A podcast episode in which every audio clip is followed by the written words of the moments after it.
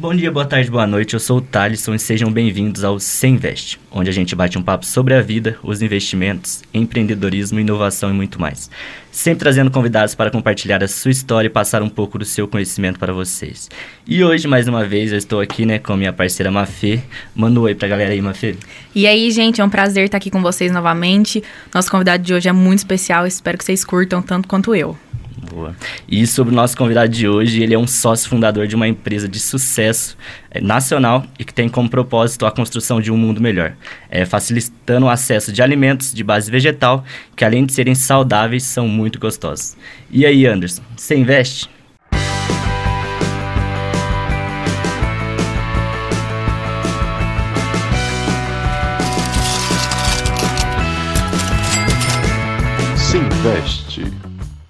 E aí, Anderson, então, fala um pouquinho pra gente quem que é você, quais são seus hobbies, sua trajetória de vida pessoal mesmo. Legal, bom, eu sou de São José dos Campos, São Paulo, vim para Lavras em 2006, fazer administração aqui na UFLA. É, fiz alguns estágios ali na Verde Campo em 2009, na Philips em Varginha também em 2009, em Marketing RH. Fui do PET, administração da UFLA. Legal onde aprendi bastante, fiz alguns projetos de pesquisa, ensino e extensão, organização de eventos também. E depois fiz mestrado em gestão estratégica, marketing e inovação também na UFLA, direto da graduação. Depois trabalhei em Rio Claro, São Paulo, uma grande empresa onde fui coordenador de marketing, uma empresa bem grande, fiz o marketing nacional e exportação por quatro anos. Depois, em 2015, depois de quatro anos, voltei para Lavras, pedi demissão lá e voltei para abrir a Vida Veg. A Vida Veg é uma empresa de alimentos à base de vegetais, veganos, né? Mas tem que ser também gostoso e saudável. Esse é o conceito, produto à base vegetal, gostoso e saudável. E o objetivo é facilitar o acesso a todos esses alimentos para que as pessoas tenham uma alimentação mais saudável e também uma oportunidade de se alimentar de produtos a base vegetais que são muito mais sustentáveis para o planeta quando a gente fala de uso de água, de terra, emissão de gases de efeito estufa, além de não usar nenhum animal na sua produção. Minha missão de vida, é, eu sou vegano, né? E a minha missão de vida é, através do empreendedorismo, é, aumentar o impacto do veganismo no Brasil e no mundo, salvando vidas de animais que são explorados pela cadeia de produção né, de produtos de origem animal. E é, o que eu gosto de fazer, gosto de futebol, sou São Paulino. é, faço academia, tenho uma, uma rotina saudável, alimentação 100% vegana e sou um amante dos animais. Eu acho que, em resumo, é isso. É, uma dúvida, em qual momento da sua vida assim que você se tornou vegano e se você é, no primeiro momento se tornou vegetariano, né, e depois vegano, que existe essa diferença.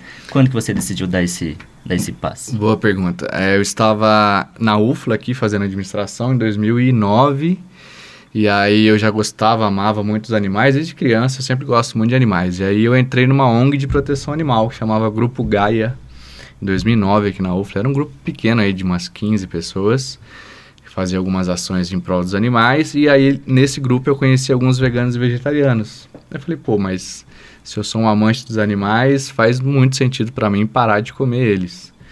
Então, eu comecei a estudar o vegetarianismo para minha vida pessoal. É, e aí, eu fui no supermercado encontrar alguns produtos. Eu, eu, era acostumado com carne, leite, ovos. Eu cresci onívoro igual a maioria das pessoas. Eu gostava de churrasco, gostava de tudo isso. Eu fui no... É, Fui no supermercado para achar alguns produtos similares a isso. E não encontrei. E aqui em Lavras, não tinha nada. Aí eu fui pesquisar na internet, tinha alguns. Aí eu fui para São Paulo e encontrei alguns, mas eram muito ruins de sabor, ou era muito caro, ou não era saudável. Falei, pô, não é possível que só, só eu tô passando essa dificuldade. E aí eu fiz a minha pesquisa de mestrado, né? Eu fiz a... Eu estava na época fazendo mestrado, estudando comportamento do consumidor consciente. Eu sempre gostei do tema sustentabilidade. E aí falei, pô, mas o, o vegano vegetariano é um consumidor consciente, então eu vou estudar esse público. Eu fiz a minha dissertação, minha pesquisa de mestrado por um ano, entrevistando veganos e vegetarianos no Brasil inteiro, e vi que era uma dificuldade de todo mundo encontrar bons produtos veganos é, e saudáveis e gostosos. Então eu falei, pô, tem uma oportunidade de mercado de eu causar um impacto na minha, na, na, minha vida, né, na minha missão de vida, que é salvar animais criando esses produtos e colocando no mercado do Brasil inteiro, quem sabe no mundo. E aí na época, em 2010, eu, eu comecei a parar de comprar carne. Então eu tentei virar vegano vegetariano, fiquei três meses. Depois meio que desisti, porque universitário e tal, tava difícil, é difícil. né? Aí eu, eu falei, pô, eu, eu vou parar de comer é, em casa, pelo menos. Eu parei de comer em casa, mas quando eu ia Quantos trabalhar... Quantos anos você tinha quando você decidiu isso? 24. Aí eu, só que na empresa lá em Rio Claro, eu ia trabalhar, eu comia no restaurante da empresa, mas meio que incomodado. Em casa eu não comia. Aí quando eu pedi demissão para vir para Lavras, para iniciar a vida veg, aí eu cortei carne totalmente e virei praticamente 90% vegano, eu só comia alguma coisa, tipo, aí ah, ia viajar, parava na beira da estrada, não tinha nenhum, nenhuma opção vegana, eu comia um pão de queijo. Entendi. Continuava uhum. vegetariano, mas comia um pão de queijo porque para não passar fome. Aí, isso em 2015, virei vegetariano. Aí fiquei nessa, 90% vegano até 2018. 2018 ou 2019, aí virei vegano 100%.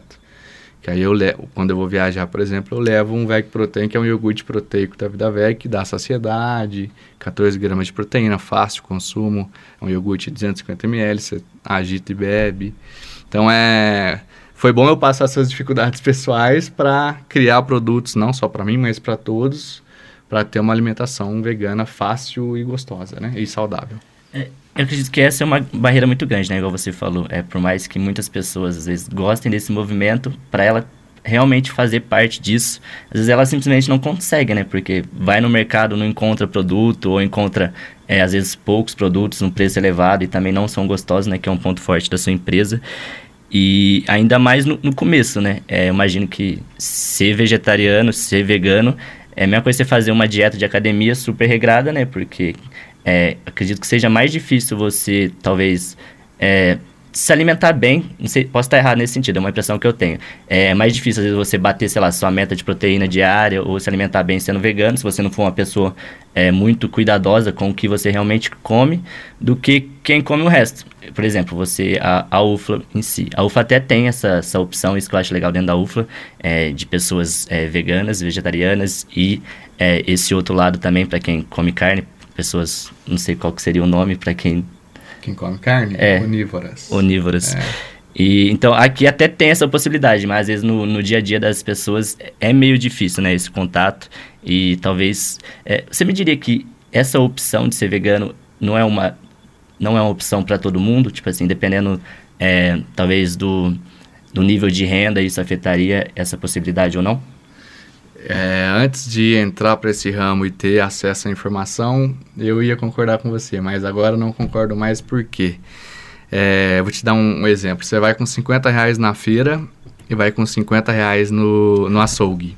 Você vai sair com mais alimentos aonde? Na feira, com na certeza. Na feira, com certeza. Você sai com uma gama enorme de, de vegetais com 50 reais do que no açougue com 50 reais. Eu não sei nem quanto tá o quilo da carne, mas eu acho que está caro.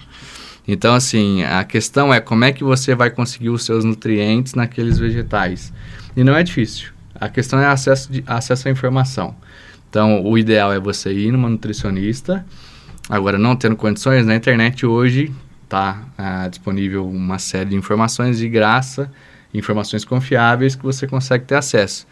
Então, ali você já consegue saber fontes de proteína, por exemplo, leguminosas, feijão, lentilha, ervilha, grão de bico, soja são ótimas fontes de proteína. Então, se você for almoçar, tirar a carne, se você colocar uma concha a mais de feijão, você já suplementou a proteína da carne e o ferro também.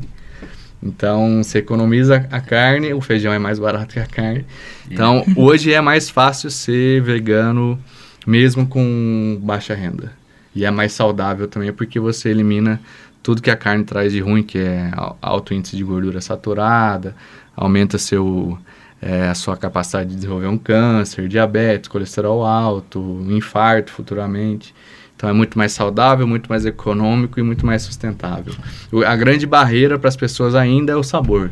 Então por isso é importante a tecnologia, o investimento, como por exemplo a Vida Veg, é, para desenvolver produtos que têm textura e sabor similares ou sejam tão ou mais gostosos do que o, o similar de origem animal que aí a pessoa, pô, não tem mais por que não trocar. Se é mais barato, é mais gostoso, é mais saudável e é mais, mais sustentável, né? Então, é possível ser vegano, lógico, os produtos industrializados hoje ainda são mais caros, é, porque tem uma carga tributária muito maior, você paga muito mais imposto no produto vegano e porque o custo é maior. Mas isso é questão de tempo. Você imagina uma, um ciclo da tecnologia, o seu celular.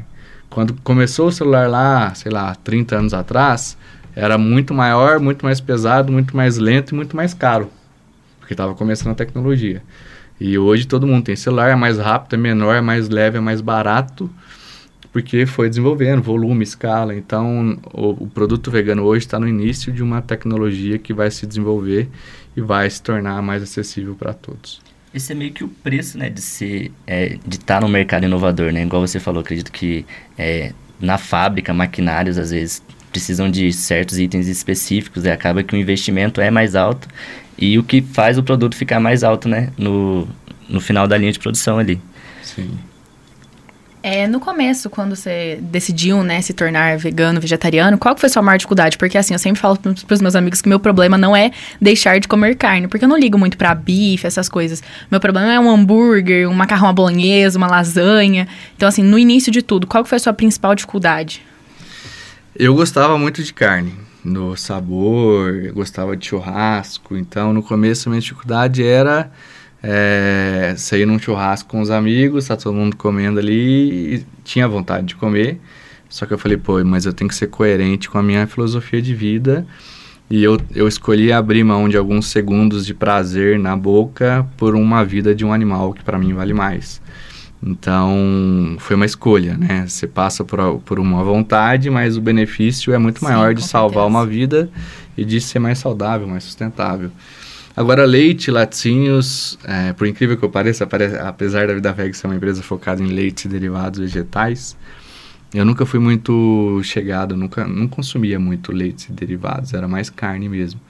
Então, minha principal dificuldade foi carnes, mas nós estamos em Minas. Tem, muita... um queijinho ali? É, nem um queijinho. tem muita gente que fala, pô, mas o queijo... Eu não era muito chegado a queijo, mas tem muita gente que é viciada em queijo e não vira vegano por causa do queijo. Por isso que a gente trouxe hoje queijos à base de castanha de caju que derretem, gratinam, ralam. Dá para fazer qualquer receita e é gostoso, que é o queijo da Veg, né? Sim. Eu vi mesmo vocês chegaram a fazer fundi, né? De, Fizemos de fundi queijo. de queijo de castanha. Aí é uma coisa que eu nunca ia imaginar. Interessante, né? Tem que experimentar um dia para ver.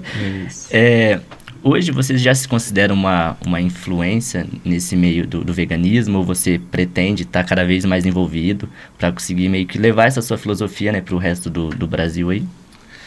Cara, eu nesses sete anos e meio de mercado eu conheci praticamente todos todas as pessoas referências no, no meio, as pessoas da Sociedade Vegetariana Brasileira, as pessoas do The Good Food Institute, influenciadores, então eu conheço praticamente todo mundo, porque por sete anos e meio é muito tempo, eu estou nos eventos, viajando, tenho contato com todo mundo.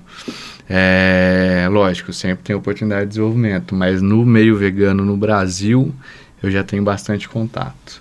Não sou um influenciador, você pega meu Instagram, tem poucos seguidores, até porque eu não dedico muito para isso também não. Mas eu tenho relacionamento muito bom né, nesse segmento, né? Essa questão de evento, eu vi que você já fez parte de vários eventos, até um, um dos meios que vocês utilizam bastante para divulgar, é, divulgar a marca.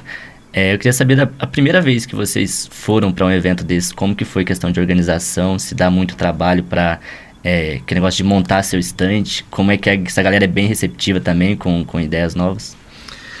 Cara, dá muito trabalho. A primeira vez que eu fui no evento foi a primeira venda da Vida Veg, que eu imprimi alguns folders de iogurte vegano. Eu tinha o desenho da embalagem que um designer fez, mas não tinha o produto desenvolvido ainda. Aí eu fui no Veg Fest, que é o maior evento vegano da América Latina, cada ano em uma cidade do Brasil. Esse ano, em 2015, foi em Recife. Peguei avião, fui, imprimi uns folhetos. Cheguei lá, no, não tinha recurso, não tinha dinheiro, então não tinha stand nenhum. Aí eu pedi para o Ricardo, que hoje é, é, o atual presidente da Sociedade Vegetariana Brasileira, que é quem organiza esse evento. Falei, Ricardo, deixa eu colocar esses folders aqui nas cadeiras. Ele falou, cara, mas você não pagou nada, você não é patrocinador, você não tem stand. Não, me ajuda aí, tô começando, né? Uhum. Ele, não, então vai rápido. Aí deu intervalo das palestras, eu coloquei os folhetos assim nas cadeiras. Daí ali tinham alguns donos de lojas de São Paulo, BH, Brasília, os caras, pô, iogurte vegano não existe no Brasil, né? Quero, tem interesse. Aí me procuraram, aí eu fiz as primeiras vendas assim, nesse evento, só com folheto. Mas, respondendo mais diretamente sua pergunta, é, você tem que ter um nível de organização. Um, a gente tem um checklist, né? Tudo que você tem que levar. Então você tem que pensar em tudo. Pô, eu vou cortar queijo, tem que ter faca, tem que ter guardanapo, tem que ter luva. Eu vou servir iogurte, então tem que ter um copinho. O copinho tem que ser de papel, não pode ser um copo de plástico, né? Só pegar é sustentável. Então eu preciso ter, antes, pensar no design que vai ter o stand, quantas pessoas vão, ter, vão estar ali para fazer o atendimento, chegar um dia antes, receber os produtos que vão via transportadora refrigerada, é, arrumar o layout na geladeira, você tem que colocar primeiro as bebidas em cima, depois os queijos embaixo.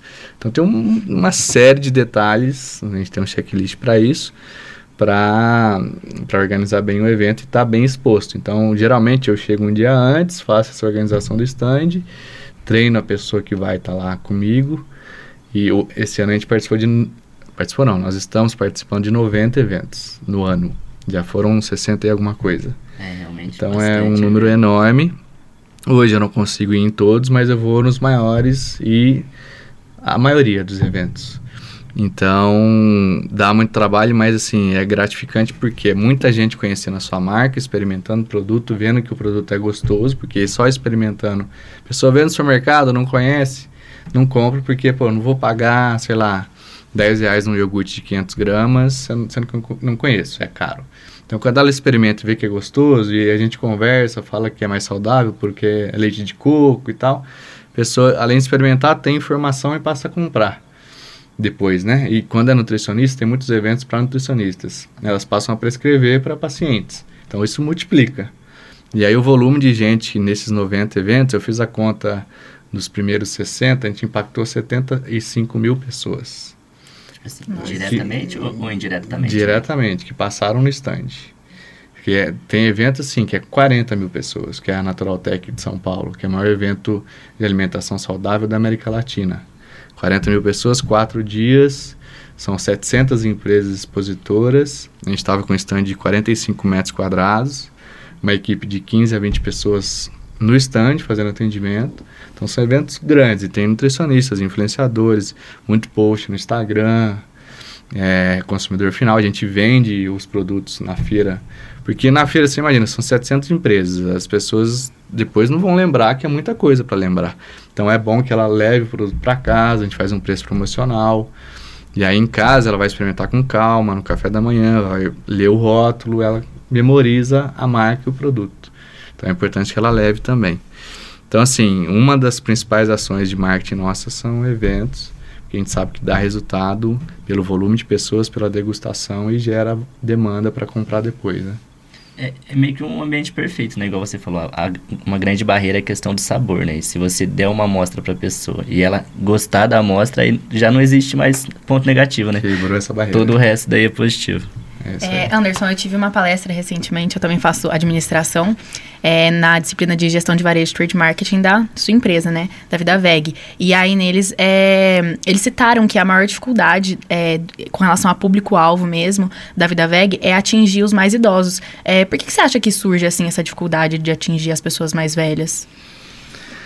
É, os mais idosos, eles, eles já têm uma criação aí de longo, longa data e existe uma tra tradição no Brasil de uma cultura de comer carne, de beber Sim. leite, de comer ovos.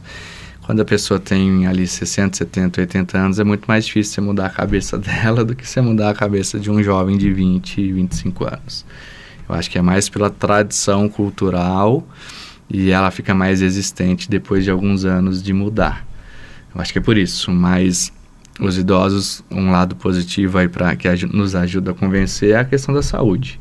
A alimentação vegetal está mais comprovado, principalmente por artigos científicos dos últimos anos e profissionais da saúde que são atualizados, que é uma, uma alimentação que previne diabetes, câncer, é, doenças cardíacas, é muito mais leve a digestão, melhora o sono, melhora a sua disposição no dia a dia, te fornece tudo que você precisa. O mais idoso pensa muito no cálcio. O leite vegetal, nós temos um leite vegetal que tem a mesma quantidade de cálcio que o leite de vaca. Nossa, e além disso, é um cálcio de, de algas, é um cálcio orgânico de algas, que é conjugado com vitamina D, magnésio, que absorve 90% nos ossos, enquanto que o leite de vaca absorve 50%. Então, apesar de ter a mesma quantidade, você absorve muito mais, porque a gente pensou em tudo isso. Só o cálcio você não consegue absorver no, no osso. Tem que ter o cálcio conjugado com magnésio e vitamina D. Então, tudo isso é estudo, consultoria com nutricionista, e aí quando esses idosos passam a conhecer, ter acesso à informação, eles fazem essa mudança. Mas sim, são mais resistentes. É, nessa, nesse sentido, a gente estava falando sobre as estratégias de degustação de vocês, né? Que, inclusive, muito interessante. Era coisa que eu não tinha nem ideia, né? Sobre horários e tal. E você acha que essa dificuldade surge é, dos idosos não quererem nem experimentar, por exemplo, uma degustação? Falar, ah, é vegano, o idoso, ah, eu nem quero, então, provar. Eu acho que a, a, essa resistência de produto vegano é, é, de todas as idades. Principalmente a partir dos 40, assim, tem mais uhum. resistência. É porque os produtos veganos de, de antigamente eram ruins o sabor. E isso eu reconheço porque eu tô desde 2010 nesse mercado. Já experimentou muita coisa. Já experimentei coisa. muita coisa e aí eram muito ruins e aí queimou o filme. Então hoje as pessoas que experimentaram lá, o nosso próprio iogurte de 2015 era ruim. a gente foi evoluindo, né? Hoje, hoje em dia é muito bom. É, e aí as pessoas que experimentaram lá em 2015 falaram, ah, produto vegano é ruim. E aí não quer experimentar mais só que existe um, uma curva de aprendizado, uma evolução, e aí a gente só consegue quebrar esse preconceito depois que experimenta. Muitas vezes a gente nem fala que é vegano. Ah, você quer experimentar um iogurte diferente, feito de leite de coco, mais saudável e tal? Aí a pessoa experimenta, gosta e depois que a gente fala que é vegano. Porque se falar antes tem um preconceito. É. Eu fui fazer churrasco vegano no meu aniversário. Aí eu levei o, um hambúrguer e aí, que era da Vida Veg, hoje nós não temos mais hambúrguer. Aí eu coloquei lá na chapa, fiz e tal, o pessoal pensou que era carne, comeram, não, gostoso. Aí depois que eu falei que era vegano, não é possível que é vegano. Aí a pessoa começa a quebrar esse preconceito só depois que experimenta, entendeu? É a maneira como você transmite a informação, já Exato. quebra essa barreira, né, que vem é. antes, muito legal. É, e enquanto eu estava te stalkeando, né, eu vi que você ganhou o prêmio de empreendedor do ano de 2021 pela Ernest Brasil, me corrija se, se eu estiver errada, né, Ernest Young Brasil. É, e como que foi, assim, para você ganhar esse prêmio? O que, que é esse prêmio, na verdade? Como você se sentiu ao recebê-lo? Esse prêmio é um processo seletivo da Ernest Young, que é a maior empresa de auditorias e consultorias no mundo. E eles tinham, eles têm três categorias, que são empresas emergentes, é, empresas já maduras, que são grandes empresas, e empresas de alto impacto socioambiental. Aí a gente entrou, nós fomos indicados e a gente entrou no processo seletivo. Essa indicação vem de quem? Foi pela X8 Investimentos, que é o fundo de investimento que investiu na Vida Veg. Ah, tá. O fundador do fundo, que é o Carlos, ele era da Ernest Young, ele era sócio, e ele me indicou, e aí a pessoa me chamou e eu participei de uma série de entrevistas. Primeiro preenchi um formulário, depois fui para entrevista com um grupo de pessoas, depois outra entrevista com outro grupo, depois outra entrevista com um comitê, e depois uma última entrevista final. Então acho que foram quatro entrevistas, eles vão selecionando, e aí chegam num grupo de ganhadores. E aí eu estava é, entre os ganhadores. Foi assim. Fiquei muito feliz, né? É um, é um reconhecimento de sete anos de dedicação, persistência. Eu falo que a principal característica do empreendedor é persistência, porque é, todo dia vários obstáculos. Né? Você, tem, você toma muita porrada de todo lado, você tem que aprender a apanhar para você continuar no caminho, porque não é fácil. Né? Você tem questão financeira, às vezes falta dinheiro, tem que pedir emprestado. Você tem questão tributária, uma complexidade imensa de tributos no Brasil que você tem que, além de pagar, entender é muito difícil. Aí você tem que achar pessoas boas no mercado, você tem que construir uma fábrica do zero, você tem que colocar nos supermercados, tem a logística no Brasil que é difícil e cara, ainda mais logística de produto refrigerado.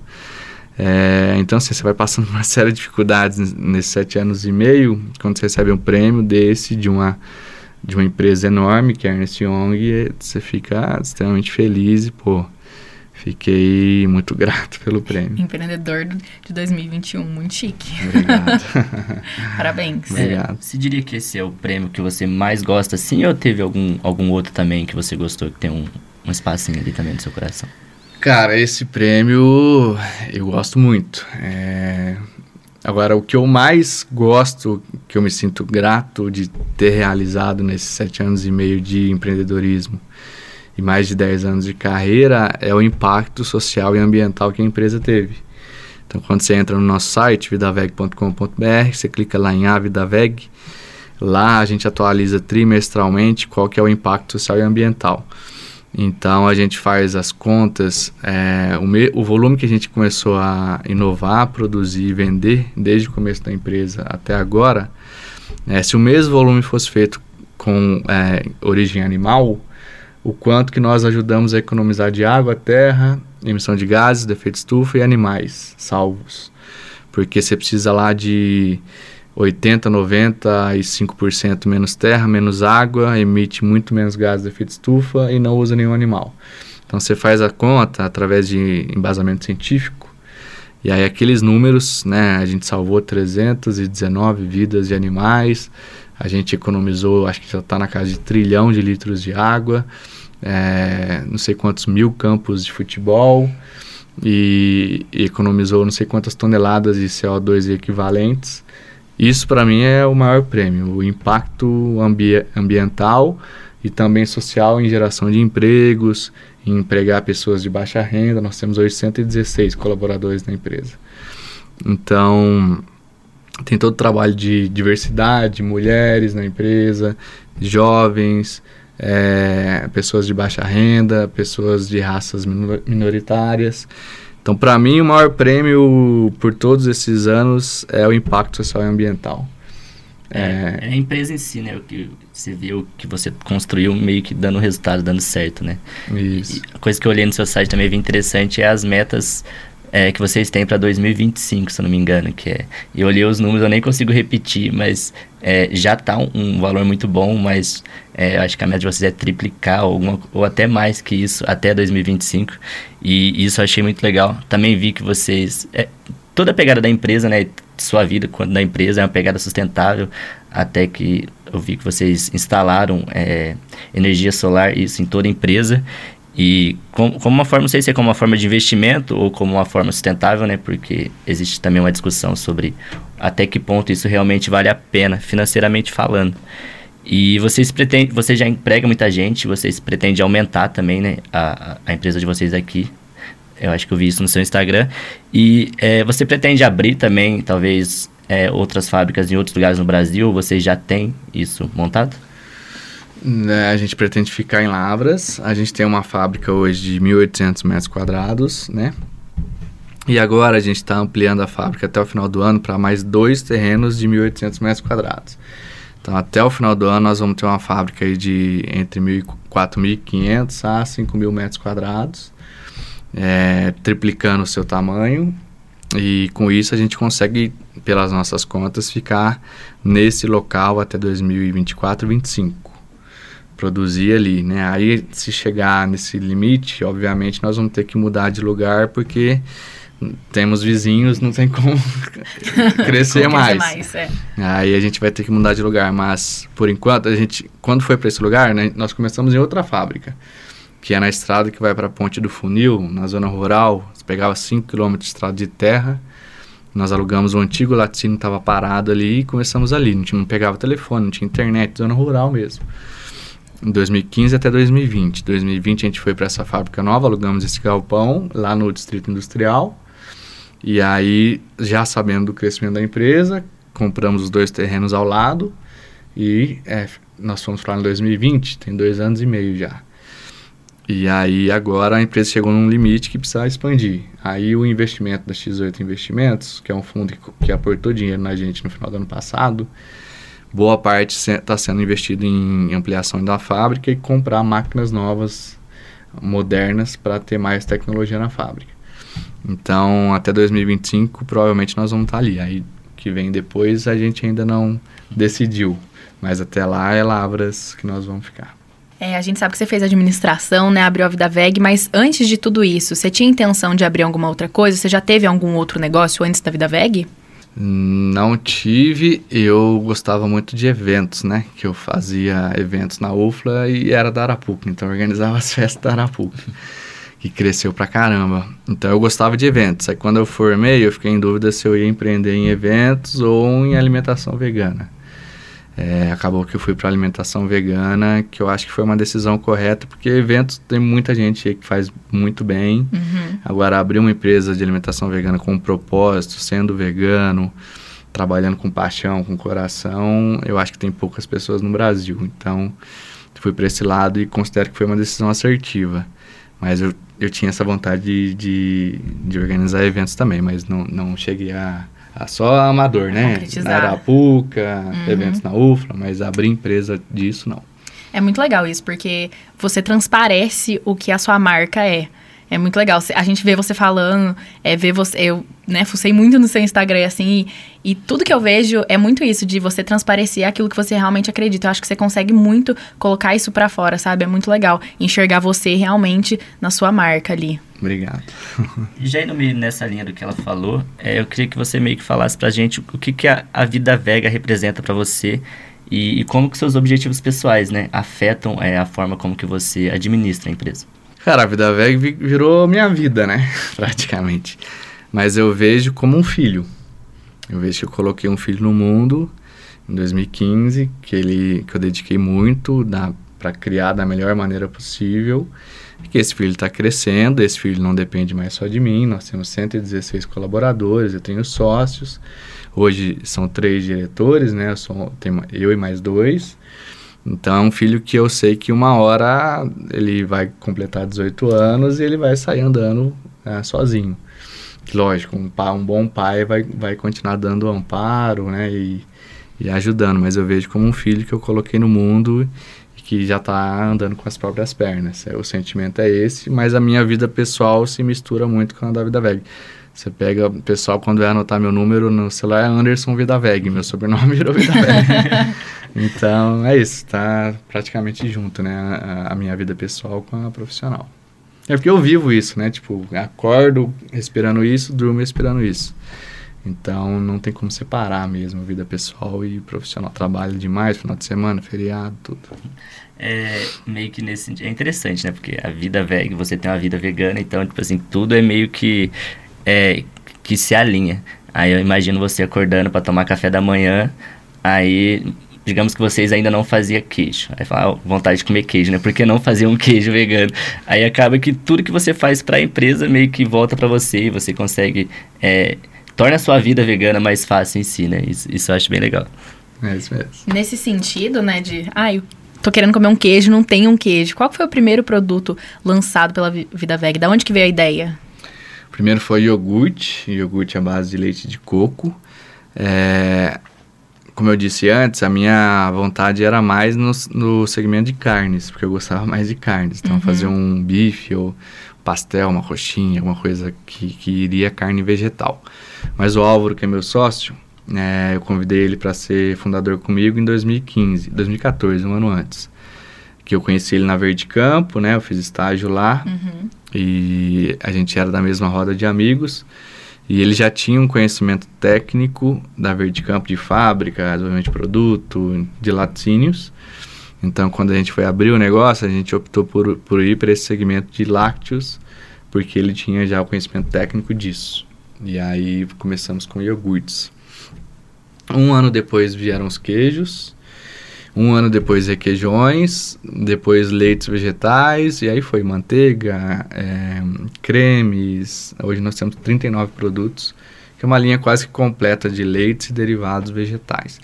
E a gente chegou a lançar hambúrguer, mas a gente viu que não é nosso know-how. Tem outras empresas que fazem melhor que a gente, precisa de outra estrutura de fábrica, outro tipo de maquinário, né, outro mercado, outro comprador. Então a gente falou, pô, vamos fazer bem feito que os laticínios, que é o que a gente faz melhor, por questão estratégica, e deixar carnes para outras empresas que já, já tem várias no mercado fazendo bem. O mix de vocês é muito grande, né? Você falou que são 39 produtos.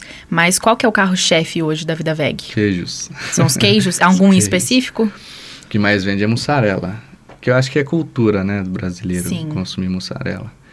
É, todos os queijos são de castanha de caju. O mais vendido é mussarela. A gente lançou um parmesão recentemente que, faz, que é muito igual ao de origem animal. Faz muito sucesso. Tem tanto em peça quanto ralado. Ah, e falaram disso na palestra que, eu, que fizeram na minha disciplina de gestão de varejo. Legal. É, tem, tem também. Então, o carro-chefe hoje, queijos. Aí depois tem leites, iogurtes, meio que empatados. Mas o que mais vende é queijo mesmo. Sim. E existe alguma inovação vindo a caminho aí? Algum outro produto que vocês querem lançar? Ou tem você também não pode falar aqui, né? Vai que alguém, alguém tá escutando rouba a ideia. A gente tem, mas eu não posso falar. A gente até o final do ano vai lançar mais um produto que, tá, que é muito procurado aí, é, de laticínios ainda nesse segmento, é, que é mais voltado para receitas e tal, mas guarda segredo por enquanto. Aí vai ficar na mente das pessoas agora, tentar adivinhar qual que vai ser o produto dele. É. E vocês têm alguma meta de quantidade de produto? Exemplo, tem 38, Nove. 39, aí É. tipo, dobrar até o final do ano, aí no próximo ano ter mais e mais? Ou vocês meio que vão... É, vão meio que agindo de acordo com, com o mercado, né? Eu acho que seria legal ter isso, vamos fazer isso. Não temos meta, porque a gente já tem um portfólio grande, 39. E assim, você tem uma fábrica para fazer 39 produtos de- diferentes, sabores diferentes, exige uma logística, um PCP, né? Planejamento controle de produção, máquinas diferentes, então é muito complexo tudo isso. A gente não, não consegue lançar tudo que a gente quer por limitações de recursos físicos, principalmente. É, a gente vai mais pelo mercado. Então a gente vê ah, que, que- o que, que de origem animal é mais consumido e que não tem, ou se tem ainda é ruim no mercado de origem vegetal. Então a gente vai mais nisso, mas a gente sempre está na frente em inovação. A gente lançou o primeiro iogurte vegano do mercado, primeiro iogurte grego vegano do mercado, primeiro iogurte proteico vegano do mercado. O queijo nós fomos o segundo a lançar, mas o primeiro a base de castanha de caju, o primeiro era de amido de batata. Então a gente geralmente os produtos que a gente lança, geralmente é, ou é o primeiro do mercado ou o que tem no mercado não está atendendo às expectativas. Então, tá sempre voltado, né, para essa questão da, da inovação, né? E quando vocês vão lançar um produto novo, é, como que é feita essa pesquisa de mercado para saber se, é, se realmente vai, é, vai dar certo, né? É simplesmente pelo... Ah, mussarela é um produto muito consumido. Ou vocês se- sejam fazer, chegam a fazer algum tipo de amostra, chegam a fazer algum tipo, algum tipo diferente de pesquisa. É, eu podia contar a história de pesquisa de mercado, que mais não. A- o que acontece é, a gente tem um feeling, principalmente os, os sócios, diretores, que a gente conhece muito o mercado, viaja muito, vai em feiras, vai em eventos, até eventos nos Estados Unidos e outros, na Europa. A gente vê o que, tem lá fora que não tem no Brasil, começa a desenvolver, experimenta entre nós, tem um comitê na empresa, que é a pessoa de inovação, a pessoa do comercial, uma pessoa do marketing, experimenta, gostou, vai para o mercado. Então, assim, não tem muita formalidade e isso agiliza nosso, nosso lançamento.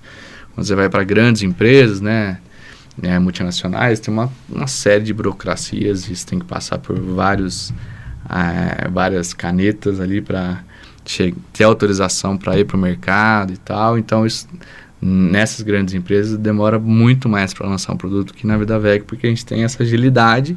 Lógico, o ideal seria fazer uma pesquisa e tal, mas a gente vai no feeling e grande parte da, das vezes deu certo. É, como que funciona o- a programação, assim? Porque quando você estava falando dos lançamentos, ah, nesse ano a gente lançou tal coisa, no ano seguinte tal coisa. Vocês fazem um lançamento por ano? Tem isso? Não, é, são mais lançamentos. Esse ano a gente lançou quatro e agora nós vamos lançar mais um, talvez mais dois. É, não tem uma programação assim certa, quantos produtos por ano. A gente chega no final do ano, o que, que nós vamos lançar o ano que vem. A gente já tem na cabeça o que, a gente vai, o que nós vamos lançar três anos para frente. Nossa, que legal. É, mas o mercado é muito dinâmico. Então, se a gente vê que pô, a gente está demorando para lançar isso aqui, outra empresa já lançou, a gente corre e lança isso aqui primeiro. Então, basicamente, nós temos já o que nós vamos lançar esse ano, mais o próximo. Mas é, isso pode mudar daqui três meses com a dinâmica de mercado. Entendi. Mas geralmente é, mais de cinco produtos por ano a gente lança. E a gente tira alguns de linha também, né? Porque senão você só vai aumentando e tal, e a complexidade de fábrica, como eu disse, é, é difícil. Então, os que vendem pouco, a gente já tirou vários produtos de linha porque não, não performaram. Vocês já chegaram a produzir queijos finos? Não porque é, esses queijos, por exemplo, que exige é, mofo, né? Tem uns queijos que, que, você coloca na fábrica e ele vai contaminar os, a fábrica inteira com mofo. Então, para nós é um problema. Geralmente, essas empresas que fazem queijos diferenciados é uma empresa pequena que só trabalha com isso. Que aí dá certo. Agora, empresa grande que quer atender o Brasil inteiro, volume, escala, não, não arrisca porque tem um risco de contaminação na fábrica. Entendi. E tudo, todo esse conhecimento que você tem, você fez algum, algum curso né, voltado para a área de marketing, é, para a área de laticínio, alguma coisa do tipo? De marketing eu fiz pós-graduação, né, mestrado aqui na UFLA, é, fiz alguns cursos fora também, fora que eu digo, fora a universidade. Uhum. É, e tive a experiência de quatro anos de coordenado, como coordenador de marketing numa empresa que faturava, sei lá, 200 milhões de reais por ano, que era muito grande, e eu fazia todo o marketing nacional e exportação. Que foi meu primeiro emprego e o único antes da Vida Veg, né? Agora, de laticínios, não. Aí quem tem o conhecimento técnico é, é mais meu sócio. São dois sócios, na verdade, agora. Os dois têm, que vieram de fábrica, são tecnólogos, engenheiros de alimentos, então a parte técnica é mais com eles. Entendi. E hoje dentro da Vida Veg você cuida da área de marketing? Sim. Aí até são quatro áreas que estão na minha mão, né? Marketing, é, gente gestão, é, administrativo financeiro e ESG, que é governança ambiental e social. Essas quatro áreas estão na minha mão. Entendi. Aí eu tenho dois, dois outros sócios diretores, um é mais indústria compras, inovação e produção e logística, e o outro é comercial. É, uma, uma dúvida que surgiu aqui agora, é, eu fui fazer compras essa semana no mercado e todo mundo reparou isso nos últimos tempos, que o preço do leite tem aumentado muito, né? É, você acha que fatores é, externos como esse ajudam pessoas talvez a, migrarem, né, para esse é, para essa questão mais vegana, porque a questão do preço já não é já não existe uma disparidade tão grande. É, fatores certeza. externos quanto esse ou talvez movimentos mais sustentáveis também ajudem as pessoas a pensar mais nisso. Com certeza, subiu o preço do leite, o nosso, por exemplo, o iogurte proteico nosso, que era 10% mais caro que o de origem animal, ficou o mesmo preço. Aí a pessoa que não comprava porque era mais caro começou a comprar pelo menos para experimentar. Aí o cara viu que é bom, é mais leve, digestão melhor, aí começou a comprar o nosso e continuou. Então preço com certeza.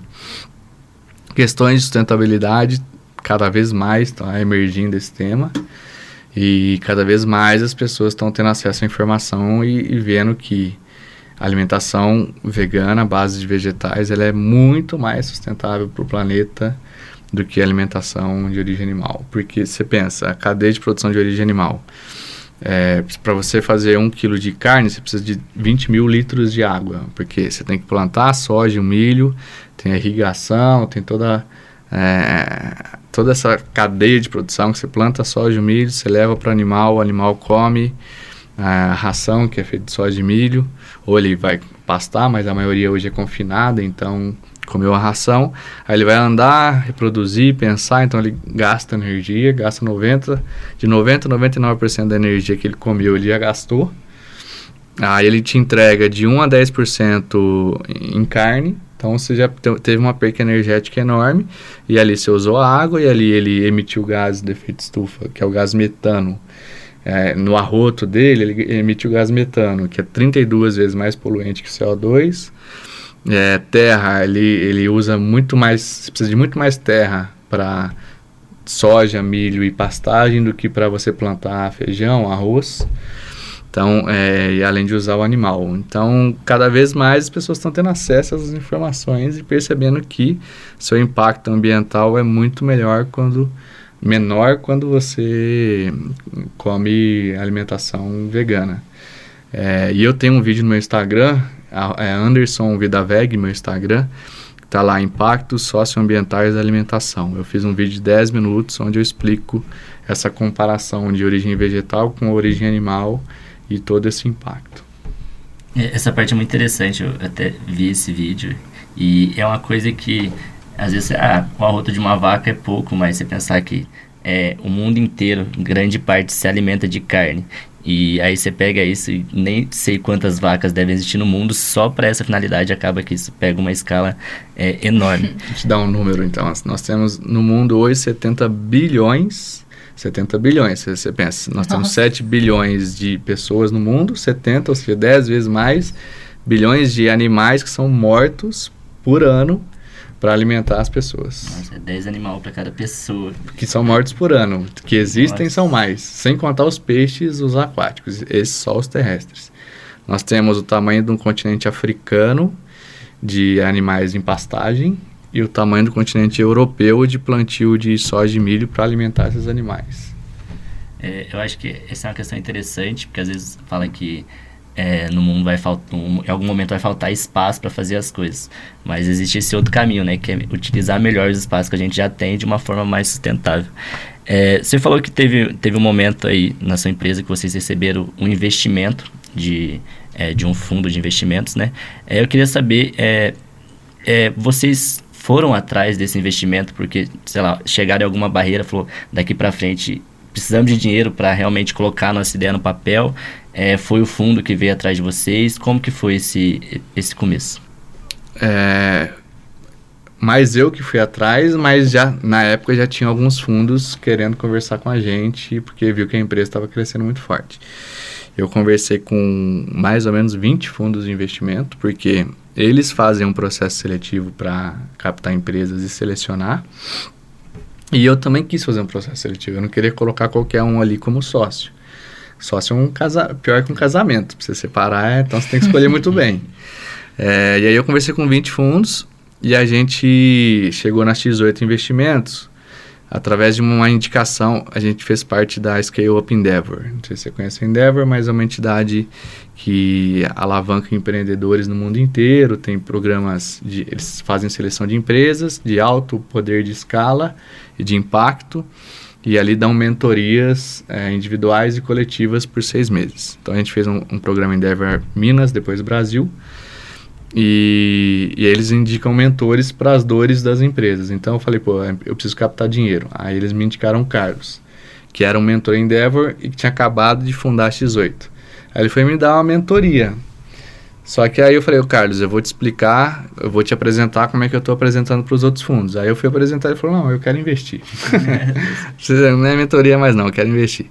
Aí bateu o santo, porque ele além de ter o capital, é, um, é uma pessoa que tem os valores é, alinhados com a gente, que eu estava procurando pessoas com valores alinhados, e era um fundo que estava buscando empresas de alto impacto social e ambiental para investir. Não era só colocar dinheiro, era causar impacto e tinham valores alinhados. E, e aí deu certo com eles, então a gente assinou o contrato no final do ano passado, teve um investimento de 18 milhões de reais para a empresa crescer. Então, assim, a gente começou eu e o Álvaro, né, no negócio, com pouco dinheiro. A empresa cresceu, chegou em 2018, isso 2015 que nós começamos, 2018. A empresa precisou de mais dinheiro, a gente já tinha acabado o nosso recurso. Aí entraram dois sócios em 2018, colocaram dinheiro, pagamos as dívidas, construímos a fábrica nova, que inauguramos em 2020, em janeiro de 2020. E aí a empresa cresceu, acabou o dinheiro desses dois, precisava de mais, e aí precisava de um montante maior, porque a empresa estava crescendo muito forte, e ampliar a fábrica e tudo mais. Aí eu puxei essa pauta na, entre os quatro sócios já na época, falei, ó, a gente vai precisar de mais dinheiro, e vou, vou atrás de captação. Então aí eu comecei a conversar com os fundos e escolher um fundo que tinha valores alinhados com a gente e deu certo. Quando você saiu do seu último trabalho, que você era gerente de marketing, é isso? Coordenador de marketing. Coordenador de marketing. Você já pensava em abrir a Vida VEG? Não, eu já saí. Eu, eu comecei a pensar em abrir a Vida VEG. Na verdade, eu comecei a pensar em 2010, quando eu fiz mestrado, né? Na minha Sim. dissertação. Só que eu finalizei o mestrado e não tinha dinheiro não tinha dinheiro, não tinha experiência. Falei, ah, vou pro mercado. Aí fui para Grosseries, mas já pensando na vida velha. E aí lá eu aprendi muito, foi muito bom, boa experiência. E só que eu não eu tava bem financeiramente, mas eu não estava alinhado com o propósito do veganismo. E aí eu falei, eu preciso empreender um negócio, nesse negócio. Em 2014, um ano antes, eu já comecei a fazer cursos de empreendedorismo, plano de negócio, pesquisa de mercado. Em 2015, um ano depois, eu já pedi demissão para montar a empresa, né? Já Sim. com tudo meio que meio que pronto. Entendi. E levando em consideração que o mercado plant-based é muito novo, é, qual que você considera hoje a principal dificuldade da empresa nesse sentido? É, se eu fizesse essa pergunta há uns três anos atrás, eu ia te listar uma série de dificuldades que já estão sendo resolvidas. É, por exemplo, ingredientes, que era muito difícil de achar, mas hoje grandes empresas multinacionais estão investindo para criar ingredientes para esse segmento, então é um problema que já foi resolvido praticamente. É, acesso ao mercado, até, sei lá, 4, 5 anos atrás, os supermercados tinham um preconceito com produto vegano, não queria colocar. Hoje eles procuram a gente, então também já foi resolvido. E agora a principal dificuldade hoje é tributação, porque o, os produtos veganos, produtos plant-based, não têm uma legislação específica ainda por ser novo. E geralmente o governo não consegue acompanhar as inovações de mercado. Então nós estamos até com um grupo de 30 empresas que estão em Brasília negociando é, legislação é, específica para o segmento e a partir daí pleitear é, redução de imposto, porque nós pagamos uma carga tributária um absurdo. Você compara leite vegetal com leite animal, o vegetal paga 36% a mais de imposto que o Nossa. animal. O leite de vaca tem isenção de PIS, COFINS, alguns casos ICMS. E quando você compara os dois, o vegetal é mais saudável ou mais sustentável. Não faz sentido um vegetal pagar mais imposto se é mais saudável e sustentável do que o animal. Então, o impacto na ponta é preço mais caro e muita gente não consegue consumir por causa, por causa disso. Então, o principal gargalo do segmento plant-based, não da Vida Veg, mas de todas as empresas, é a questão da tributação. É, nesse sentido, é, ainda na palestra que eu tive, é, a gente falou sobre o MEPAT, né? Explica pra galera aí um pouquinho do que, que é o MEPAT e como que vocês trabalham isso dentro da Vida Veg. MEPAT foi a, a, a palavra que o Álvaro, que é meu sócio, criou, que é mix, que é o mix de produtos que é vendido, exposição, ter uma boa exposição na gôndola, pessoal enxergar, ter destaque, é, preço, então tem que estar tá com um preço marcado, um preço acessível, às vezes fazer promoção. É, a de ativação, que é degustação, principalmente, degustação para você ativar, aparecer no ponto de venda, colocar uma tagzinha na embalagem.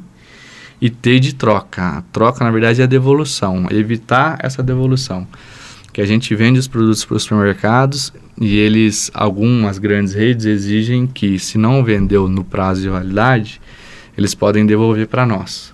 E aí, quando eles devolvem, já venceu, é, é perca. Então, isso a gente chama de troca, mas na verdade é uma perda que a gente tem que evitar com tudo isso, fazendo promoção, fazendo degustação, com boa exposição na gôndola, com os quatro primeiros ali do MEPAT, a gente evita o quinto, que é o T, a troca.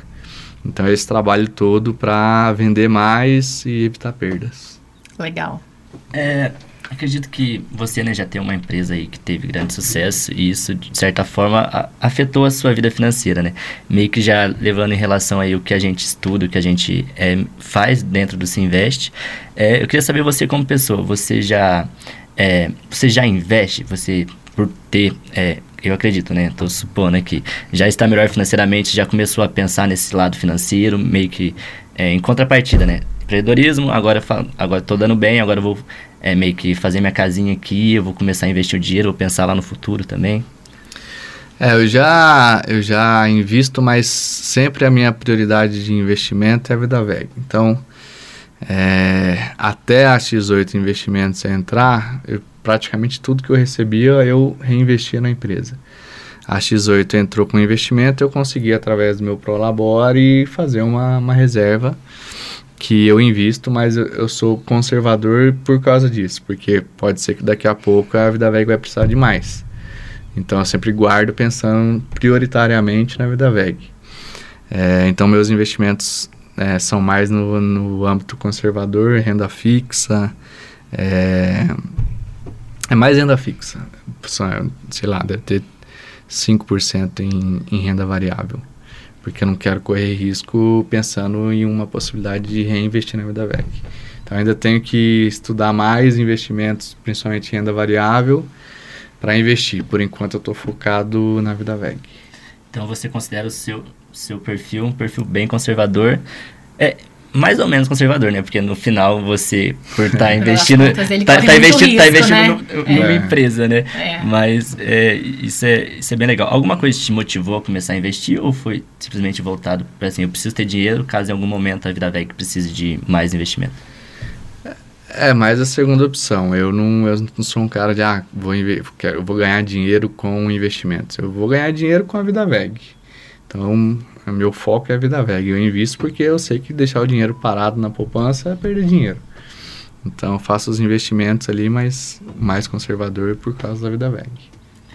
É, você pensa em algum momento é, vender a vida VEG?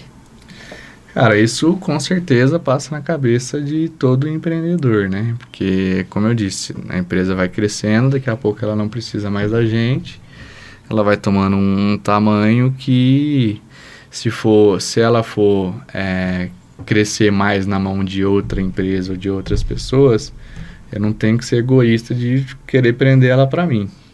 Eu acho que assim, a minha missão de vida é salvar animais quanto mais pessoas trocam animal, origem animal por vida veg, origem vegetal, mais animais estão sendo salvos. Se mais pessoas vão consumir vida veg e ela estiver na mão de outras pessoas ou empresas, eu não, eu não vejo problema nenhum em vender.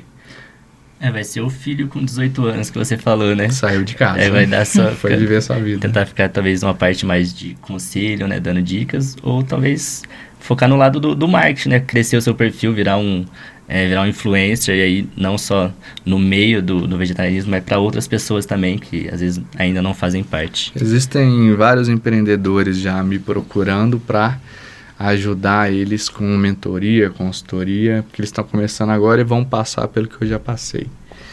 Então eu penso em futuramente ajudar esses empreendedores, mas empreendedores que tenham propósito, né, de causar um impacto social e ambiental, principalmente os veganos. É, então é, uma, é uma, uma- um planejamento meu futuro e também eu quero escrever um livro e dar palestra sobre empreendedorismo com propósito. Então eu, eu já vejo que eu não vou ficar o resto da minha vida na vida veg, como eu disse, um filho que eu estou criando que vai sair para o mundo. E o que eu vejo é, é, se tiver causando mais impacto na mão de outras pessoas ou de outras empresas, eu não, eu não vejo por que prender, que seria um sentimento mais egoísta. Você teve dificuldade no começo, assim, de abdicar de funções dentro da vida VEG? Tive. eu sou um cara que eu gosto de participar de tudo e no detalhe. Então, no começo, eu tive bastante dificuldade. Porque aí você delegava, mas aí não saía do jeito que você queria. Aí você aí queria fazer tudo, né? E não dava conta, porque o volume de, de trabalho foi crescendo, a empresa foi crescendo. Aí eu tive que aprender na marra delegar e acompanhar as pessoas, né? É, todo mundo na, na vida VEG são jovens e a maioria é primeiro emprego. Então, você tem que ter é, Paciência. pa- paciência também. Você tem, você tem que estar do lado da pessoa, porque ela está aprendendo e ela não vai fazer do jeito que você faz, porque é outra pessoa, acabou de formar, não tem a mesma experiência. Então, geralmente, o que a gente faz é treinar bem no começo, ali nos dois, três primeiros meses. E aí pegou confiança, deixa ela fazer, acompanha, tá fazendo bem, aí vai. Tem funcionários que estão com vocês desde o começo da vida VEG? Não tem mais. né, O, o mais antigo é o Jonathan, que entrou em 2017, eh, dois anos depois que a empresa começou. Sim.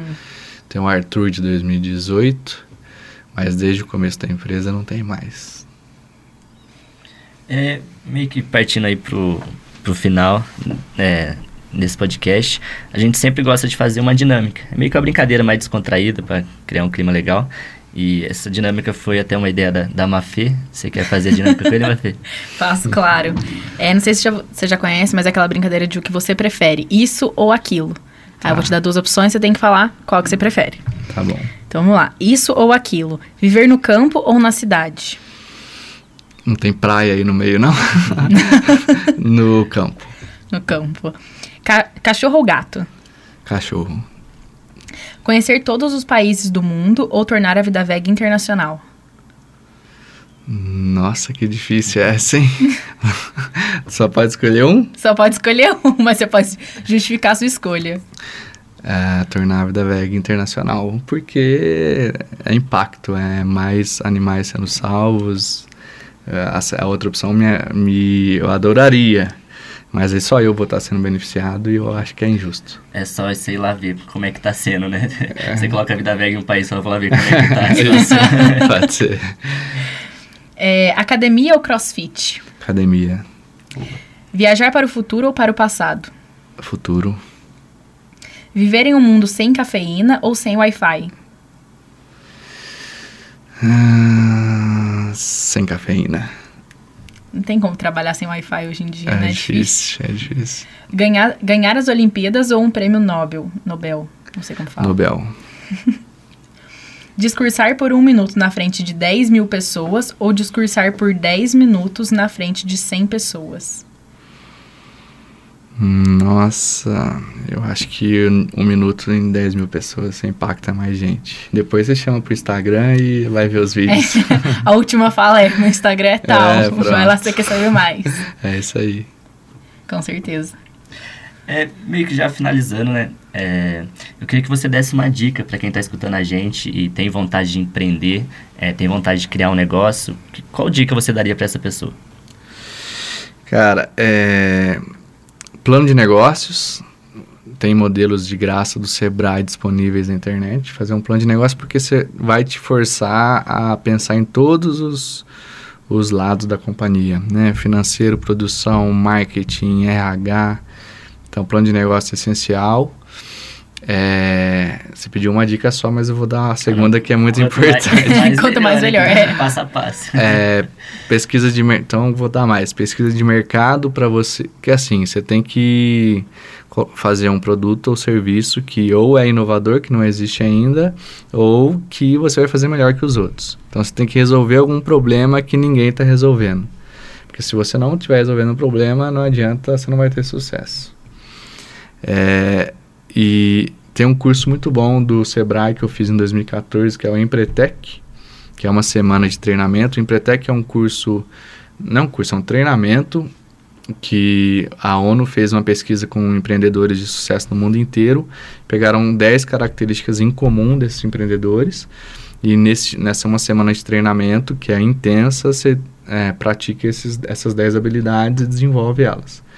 Então, é, é onde foi um divisor de águas ali que eu, que eu tive também. E persistência, como eu disse. Né, você vai passar por muitas dificuldades no caminho e não desista do seu sonho. Por, ainda mais, é, eu sempre sugiro a empreender com um propósito. Porque quando você está com um propósito ali, você fica mais forte e, e não desiste fácil. Que é um negócio que, vem de dentro, tem uma paixão, uma razão, transcende aí a sua alma. Então, persistência, não desistir fácil, que uma hora, tudo que você planta, você vai colher. Pode ser rápido ou pode demorar, mas tudo que você planta, um dia você vai colher. Persistência. Olha, quem não está escutando esse podcast está perdendo a chave para o sucesso, hein? Tá perdendo.